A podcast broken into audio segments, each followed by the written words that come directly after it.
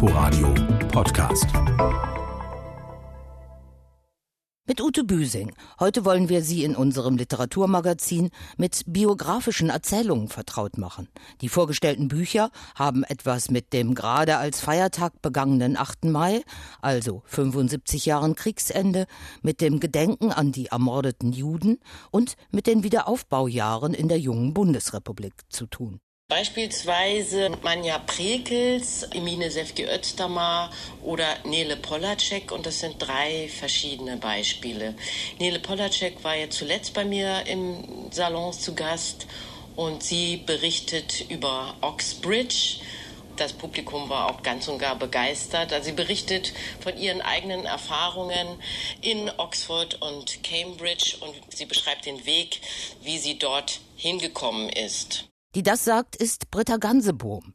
Auch sie hat in ihrem literarischen Salon biografische Erzähler und Erzählerinnen am Start gehabt. Mehr zum 25. Geburtstag ihres literarischen Salons in Berlin, später bei uns in der Sendung. Herzlich willkommen zu Quergelesen. Zunächst einiges, was uns in der literarischen Woche aufgefallen ist. Im vergangenen Jahr sind weltweit 212 Übergriffe auf Schriftsteller, Journalisten und Verleger registriert worden. Das teilte die Autorenvereinigung PEN unter Berufung auf die sogenannte Case List 2019 der Dachorganisation PEN International mit. Zwei Autoren, der irakische Schriftsteller Ala Mashtob Aboud und die nordirische Journalistin Lyra McKee, sind 2019 im Zusammenhang mit ihrer Arbeit getötet. Die anderen Autoren seien durch Gefängnisstrafen oder mit Gewalt bedroht worden und mit teils absurden Vorwürfen schikaniert worden, heißt es. Von den insgesamt 67 Autorinnen und Autoren, die auf diese Weise mundtot gemacht werden sollten, so der Penn, entfielen allein auf die chinesische Volksrepublik 21. Demnach standen 37 Schriftsteller im vergangenen Jahr vor Gericht, zehn von ihnen in der Türkei. Der Friedenspreis des deutschen Buchhandels soll nach Möglichkeit auch in diesem Jahr am traditionellen Ort verliehen werden. Wir wünschen uns als Ort der Verleihung die Frankfurter Paulskirche, sagte die Vorsteherin des Börsenvereins des deutschen Buchhandels, Karin Schmidt-Friedrichs.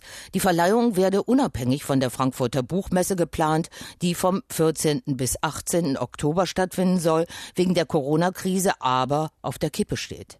Die Menschen wünschten das Format der Preisverleihung auch 70 Jahre nach der Gründung des Preises, fügte Schmidt-Friedrichs hinzu. Und auch das ist eine Neuigkeit. Der literarische Salon Britta Gansebohm feiert dieser Tage seinen 25. Geburtstag. Mit seiner Gründerin, bis heute Salondame, habe ich mich darüber unterhalten. Wie fing denn alles an? Mit welchen Autoren und Autorinnen? Es fing so an, dass 1994 der Maler Manfred Niepel auf mich zukam und meinte, er hätte ein großes Maleratelier, ob wir da nicht äh, Literatur und Philosophie präsentieren können.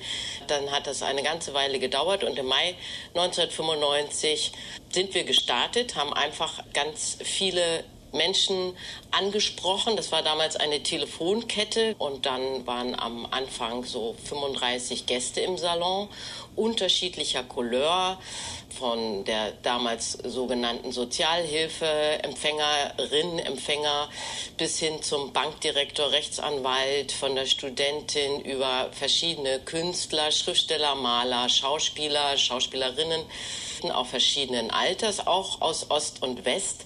Und das war auch der Gedanke in einem offenen Raum, zu dem jeder Zugang hat, eine literarische Atmosphäre zu schaffen, in der jeder und jede mitreden kann. Und die ersten, die dort gelesen haben, waren Katrin Röckler aus Niemand lacht rückwärts und äh, Jan-Peter Bremer hat gelesen, Peter Wawerzinek, Ulrich Pelzer. War die florierende Berliner Salonkultur um 1800 Vorbild? Erst später, nachdem ich auch immer wieder danach befragt worden bin, habe ich mich mit Rahel Warnhagen von Ense und Henriette Herz beschäftigt und habe festgestellt, also auch gerade bei Rahel Warnhagen von Ense war es so, dass sie, sie hatte ganz jung, sie war 19, als sie das in der Dachkammer des elterlichen Hauses begonnen hatte. Sie hat genauso ganz unterschiedliche Menschen zusammengeführt, was damals schwierig war, Männer und Frauen zusammenzubringen und Adel und Bürgerliche. Seit 2003 gastiert der Salon nun in der Z-Bar in Berlin Mitte.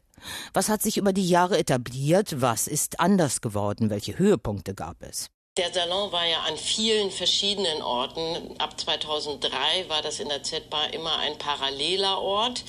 Also der literarische Salon war im Theater Windspiel in Wilmersdorf und äh, ab 98 im Podewil und ab 2005 im BKA-Theater. Und dann war der Salon im Takttheater. Zwischendurch war auch mal im Theater des Westens und an, an vielen anderen Orten. Dieser parallele Ort, Z-Bar, ist tatsächlich jetzt der Ort des Salons geworden. Der Höhepunkte in den 25 Jahren waren äh, aus, aus heutiger Sicht und sind aus heutiger Sicht die Salonfeste und Einzellesungen mit Judith Herrmann, wo über 300 Gäste ins Podewil kamen oder die multimediale Lesung von Norman Ohler, der äh, den ersten Internetroman Quotenmaschine geschrieben hat. Das haben ja auch sehr viele internationale Autoren bei mir gelesen, wie John Burnside, Hugo Hamilton, Matthew Sweeney und Olga Tokarczuk hat am 24. Oktober 2001 aus ihrem damals ganz druckfrischen Buch Taghaus, Nachthaus im Salon im Podeville gelesen und ist jetzt Literaturnobelpreisträgerin und das hat mich natürlich riesig gefreut. Und jetzt ist es nicht wie einst im Mai vor 25 Jahren. Corona-bedingt muss auch Britta Gansebohm momentan zurückstecken. Wie ist ihre Situation? Es ist schon äh, traurig, äh, wenn ich zurückdenke, Jahr 2000, also vor 20 Jahren, haben wir das fünfjährige Salonjubiläum im Podeville gefeiert, vor über 500 Gästen. Und das war einfach überwältigend und ganz großartig. Also es waren so viele Menschen im Foyer des Podevils, äh, dass äh, wir die Türen geöffnet haben. Und äh, ja, an solche Abende denke ich sehr, sehr gerne zurück, auch an das zehnjährige und das 14-jährige Salonfest im BKA-Theater und jetzt zum 25-Jährigen, wo ebenso eine riesige Veranstaltung hätte stattfinden können mit vielen, vielen Schriftsteller und Schriftstellerinnen, die in diesen 25 Jahren im Salon gelesen haben, ist jetzt, ja, nichts. Und ja, virtuelle Lesung ist, finde ich, also da fehlt, fehlt einfach die Sinnlichkeit, die zum Salon meines Erachtens dazugehört. Und äh, da kann man ja jetzt auch nicht so ein Fest feiern. Also schauen wir mal, ob wir das ins nächste Jahr oder übernächste Jahr retten können und da etwas nachholen können. Sagt Britta Gansebohm. Die 25-Jahr-Feier ihres literarischen Salons muss nachgeholt werden. Was geschieht, wenn die Eltern sterben, das Haus aufgelöst wird und der hinterbliebene Sohn plötzlich feststellen muss, wie wenig er eigentlich über Vater und Mutter weiß? Diese Leerstelle im Leben und im Tod umkreist Frank Witzel in inniger Schiffbruch. Seine Elternerforschung ist weniger ein Roman, wie es auf dem Cover heißt, als ein langer Essay. Der Deutsche Buchpreisträger des Jahres 2015 umkreist darin die spärlich hinterlassenen Kalendernotizen und Tagebucheinträge, die Fotoalben und die Kiste mit dem Ausschuss und die verwackelten Super-8-Aufnahmen. Tatsächlich findet er aber mit Hilfe seiner Gewährsleute Proust, Adorno und den Seelenerforschungsverfahren Psychoanalyse und Traumdeutung mehr über sich selbst heraus und das, was eine Kindheit im aufkeimenden Wirtschaftswunder der 60er Jahre bedeutete, als über die von Kriegstraumata zum Schweigen gebrachten Eltern. In der Welt meiner Eltern gab es jedoch weder den Adel noch das Militär, weder Homosexuelle noch Juden oder Schwarze. Mitglieder dieser Gruppierungen waren aus dem rein weiß christlichen, entnazifizierten Neustart der Bundesrepublik in letzte Sprachfloskeln hinein verdrängt, wo jemand vom anderen Ufer war, der Jud für etwas nix gab und drei Neger im Tunnel, die vollkommene Schwärze der zurückgelassenen Vergangenheit symbolisierten. Auf die Dauer ist es etwas mühselig, Frank Witzels gelehrten Gedankengängen zu folgen. Wie schon in seinem preisgekrönten Roman Die Erfindung der Roten Armee-Fraktion durch einen manisch-depressiven Teenager im Sommer 1969 fordert der 65-jährige Offenbacher den Leserinnen und Lesern einiges ab.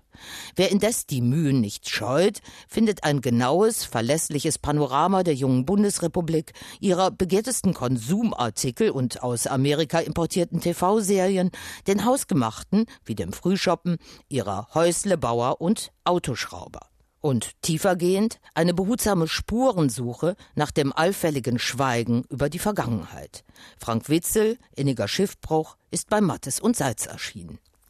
Schweigen über die Vergangenheit, totales, verordnetes Schweigen, bestimmt zunächst auch Maja Lasker-Wallfischs Buch Briefe nach Breslau, meine Geschichte über drei Generationen.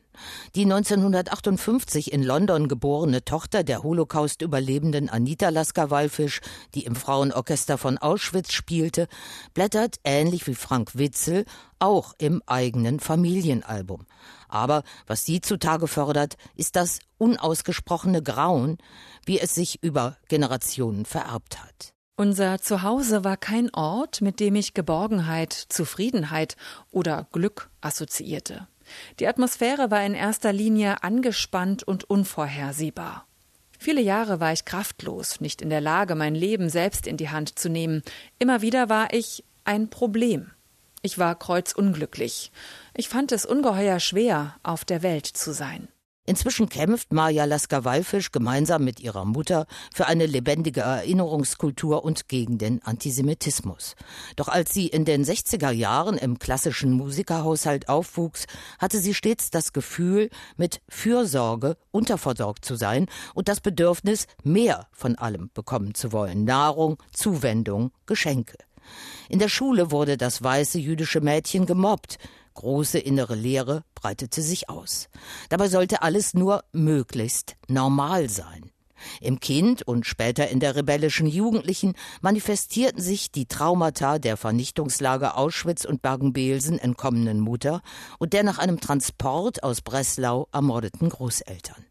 In fast kindlicher Ansprache rekonstruiert sie jetzt in Briefen an die Großeltern deren noch heiles, säkulares jüdisches Großfamilienleben in Breslau, Vertreibung und Ermordung.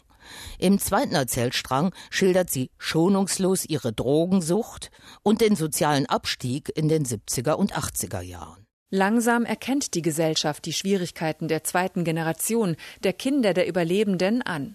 Auf den Gebieten der Neurowissenschaften und der Epigenetik werden riesige Fortschritte gemacht. Die unbestreitbaren Ergebnisse evidenzbasierter Forschung unterstützen die These, dass es so etwas wie transgenerationale Traumata tatsächlich gibt.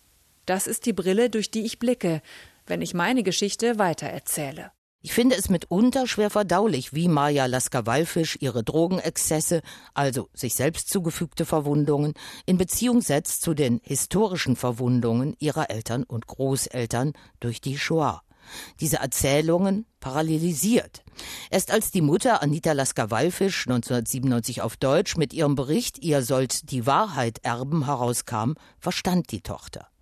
Nach der Sucht wurde Laska Wallfisch Suchttherapeutin.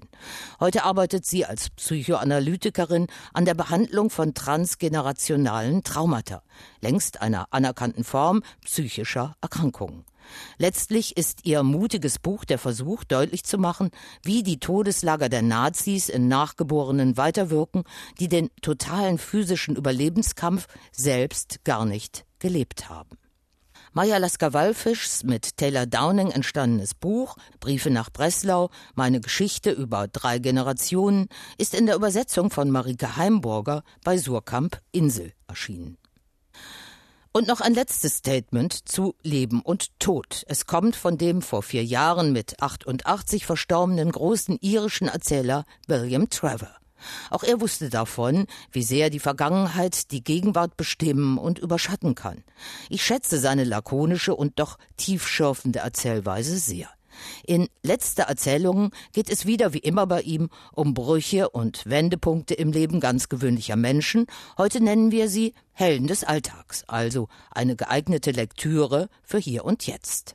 Aus der ersten Erzählung, der Schüler der Klavierlehrerin, entnehmen wir dann auch unseren ersten, letzten Satz.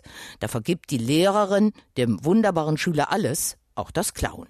Der Brahms? fragte sie. Wollen wir uns durch den Brahms kämpfen? William Trevor, letzte Erzählung, ist in der Übersetzung von Hans Christian Oeser bei Hoffmann und Kampe erschienen. Und das war's mit Quergelesen für heute.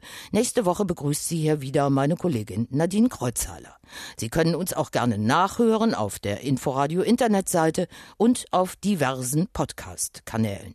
Tschüss, bis zum nächsten Mal, sagt Ute Büsing. Inforadio Podcast.